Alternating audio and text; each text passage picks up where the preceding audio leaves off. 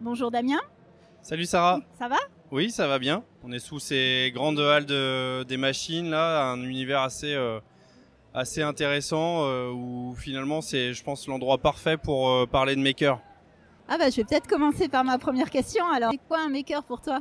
Alors un maker, aujourd'hui, on en a un bon concentré. Pour moi, un maker, c'est avant tout un explorateur. C'est quelqu'un qui va explorer dans le design, dans l'électronique, dans la fabrication numérique quelqu'un qui va étudier aussi bien les usages que euh, des choses complètement inutiles. Euh, moi, j'aime bien parler, par exemple, des inventeurs euh, fous. Voilà, on en a un qui fait de la musique à côté.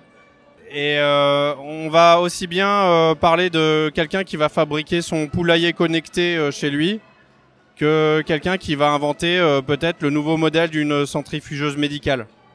Voilà, pour moi, un maker, c'est avant tout quelqu'un qui va se poser des questions, qui va pas avoir peur d'aller se tromper et qui va finalement prototyper euh, à sa manière en sortant peut-être des clous euh, de ce qu'on peut avoir l'habitude de voir en entreprise.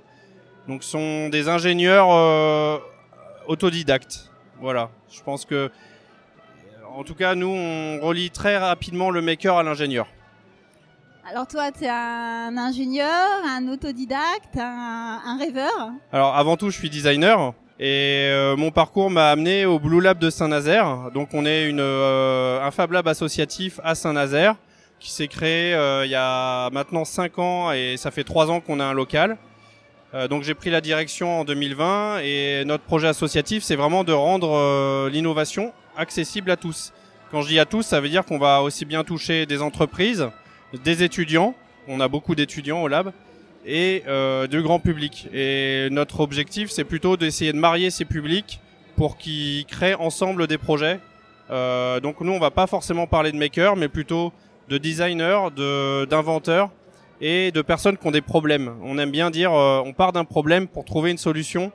Et souvent, on bricole, on prototype des choses, et derrière, on arrive à des résultats qui qu'on va rapidement tester et souvent, euh, ça débloque, euh, ça débloque euh, des usages, ça débloque aussi bah, des peurs de se tromper. Hein. on a des gens qui osent pas forcément mettre les mains dans le cambouis, puis ils se disent finalement c'est pas c'est pas compliqué d'utiliser une découpeuse laser, une imprimante 3D. Et ça va débloquer en fait tout ça pour que finalement la créativité elle, elle parle un peu plus. Souvent il y a la technique, au début c'est un peu un frein, et derrière on a on a des personnes qui se découvrent inventeurs parce qu'il euh, il maîtrise euh, peu à peu une technique quoi. Voilà, donc le, Fab Lab on sert de carrefour à, tout à tout cette, ce, petit écosystème nazérien. Puis bah, on aime bien travailler sur des projets euh, loufoques comme des projets d'entreprise qui qui répondent vraiment à des besoins identifiés pour par la, par les industriels ou par des associations ou même pour la ville. Voilà. Alors un Fab Lab, généralement, c'est un endroit où les gens se retrouvent, vont pouvoir utiliser des machines. Et je sais que vous avez un petit projet de Fab Lab mobile, je crois. Tu peux nous en dire plus? Oui, alors bah, je vais en parler tout à l'heure sur scène. On a un, petit Fab Lab mobile qui s'appelle les Mini Lab. C'est un projet qui est né euh, suite à nos déplacements dans les maisons de quartier, où alors euh, les, centres de loisirs venaient au lab pour former leurs euh, jeunes à l'impression 3D. Et nous, on s'est dit, mais pourquoi on forme pas les animateurs pour qu'en fait, euh, on puisse s'aimer un peu plus et que euh, on puisse proposer ces technologies-là directement dans les maisons de quartier ou dans les centres de loisirs. Donc, on a d'abord testé euh, sans, sans meubles de former les animateurs de ces maisons de quartier centres de loisirs. Peu à peu, on a vu que bah, chez eux, ça marchait bien. sur un ou deux centres de loisirs, ils avaient leurs imprimantes et ça commençait à tourner en autonomie. On, ils avaient plus besoin de nous. Et petit à petit, on s'est dit, bah, ce serait bien de mettre les autres technos dans le meuble. Donc, on a dans ce meuble mobile, on a une découpeuse laser, une euh, un CNC, un petit, une petite imprimante 3D, un plotter vinyle et les outils qui vont avec. Et on va rajouter aussi un petit kit Arduino pour que on puisse aussi faire un peu de programmation. Et pourquoi pas ton bouquin euh, Voilà. Donc euh, ce, là, on en est à la V2. On a fait le proto avec nos jeunes qui sont accueillis au lab en stage et euh, on va proposer la, la V, la V, enfin une autre version là cet été. Euh, donc à la fin de l'année, on aura deux Fab Labs mobiles installés dans les maisons de quartier avec 10 animateurs formés. Et euh, l'objectif, c'est aussi d'essaimer. Donc on a déjà d'autres centres de loisirs hors de Saint-Nazaire qui nous font des commandes. pense qu'il y aura quelque chose à trouver avec la fabrication distribuée entre Fab Lab pour qu'on puisse tous proposer sur notre modèle économique de Fab Lab, fabrication et la livraison de ces, de ces meubles bah, par secteur en fait. Hein. C'est-à-dire que nous, on va pas fabriquer un mini lab pour Grenoble alors qu'il y a un Fab Lab là-bas. Bien sûr. Vous allez travailler maison de quartier, vous avez l'habitude de travailler avec des jeunes. Oui. Alors est-ce que, est-ce que pour toi il y a une limite d'âge? Alors on a, on a accueilli le plus jeune, il avait 5 ans et il était à fond d'impression 3D et tout, mais vraiment à fond. Il est venu genre il y a deux semaines là au lab euh, pour faire un petit cours d'impression 3D. Et euh, bon, c'est assez rigolo parce qu'on n'a on pas la même approche selon les âges. Hein. Euh, c'est sûr que nous, idéalement, c'est 8-10 ans le début et l'autonomie à partir de 12-14 ans. Donc on va plutôt essayer de travailler avec des animateurs jeunesse, des associations de jeunes qui viennent au lab. Et c'est pour ça aussi, hein, dans cet esprit mini-lab, qu'on souhaite plutôt former des animateurs qui, eux, connaissent l'éducation populaire, qui connaissent la manière de, de driver un petit groupe de jeunes pour euh, les embarquer dans des projets euh, plus structurés sur l'année. Voilà. Donc toujours l'esprit transmission, collaboration, travail en équipe voilà. et aller chercher des ressources là où elles sont, comme tu dis avec euh, tout ce qui est les animateurs qui travaillent dans tout ce qui est éducation populaire. Donc peut-être vous travaillez avec la Ligue de l'enseignement, des choses comme ça?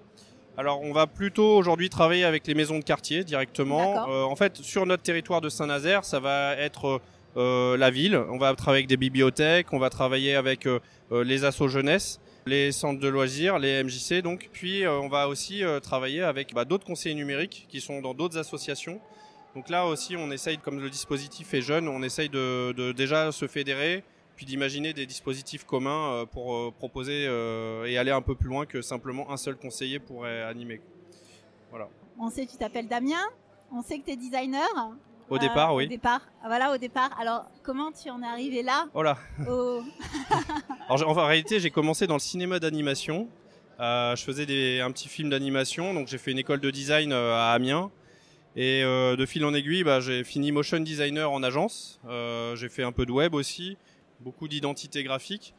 Et euh, bah, à un moment, je me suis dit, tiens, euh, j'aimerais bien bifurquer vers la gestion de projet. Donc euh, j'ai fait une école d'ingénieur. Et après, j'ai commencé à travailler dans des gros groupes industriels pour piloter l'animation terrain, enfin l'innovation sur le terrain.